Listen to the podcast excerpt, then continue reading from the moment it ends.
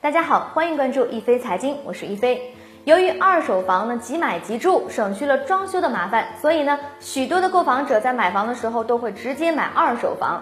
不少购房者呀都认为，在买二手房的时候，只要我签了购房合同，交了钱，那么房子就属于我了。其实啊不然，从法律角度上来讲呢，只有房子完成了过户的手续，房产证变更为你的名字之后呢，房子才真正算作是你的个人财产。如果你签了购房合同，交了钱，却迟迟没有办理过户，那么房子就永远不属于你。在此啊，一菲要提醒广大的购房者，如果呢你买二手房过户太慢，那么你恐怕呢就要面临以下的这五种风险了。第一种风险就是一房多卖。在二手房市场当中啊，一房多卖的情况屡见不鲜。其实呢，是在购房者交钱之后办理过户的期间，如果你在买二手房时不督促卖方尽快的办理过户，恐怕卖方呢不会主动找你的。在此情况之下，卖方呢也就有了一房多卖的机会。风险二，卖房违约。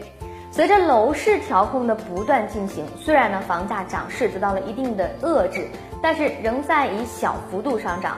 而且呢，一旦楼市调控松绑了，恐怕房价呢很可能会迎来一波大涨。如果你买二手房过户太慢，那么当房价大涨的时候，恐怕卖方就要违约了。毕竟呢，谁都想把房子卖一个高价钱。也许你认为卖方不敢违约，因为呢他要赔偿双倍的定金。但是如果房价的涨幅远远高于卖方的违约损失，你觉得他会不会违约呢？风险三，失去购房资格。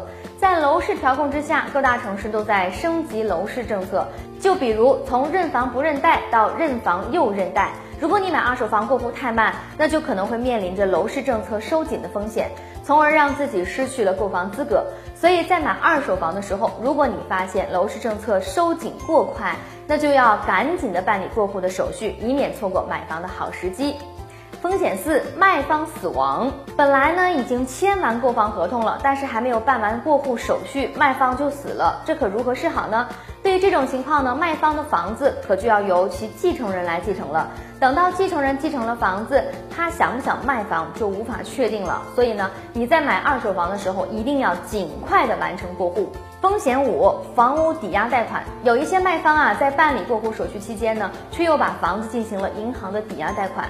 一旦你遇到了这种情况，那你就麻烦了。所以呢，为了降低卖方办理抵押贷款的风险，在买二手房的时候，购房者最好越快办理完过户手续越好。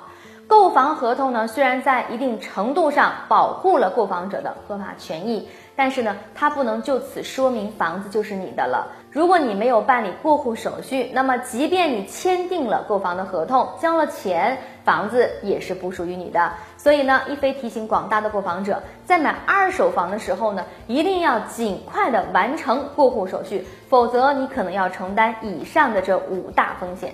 好了，本期的一飞财经就和大家聊到这里，感谢您的关注，咱们下期节目再见。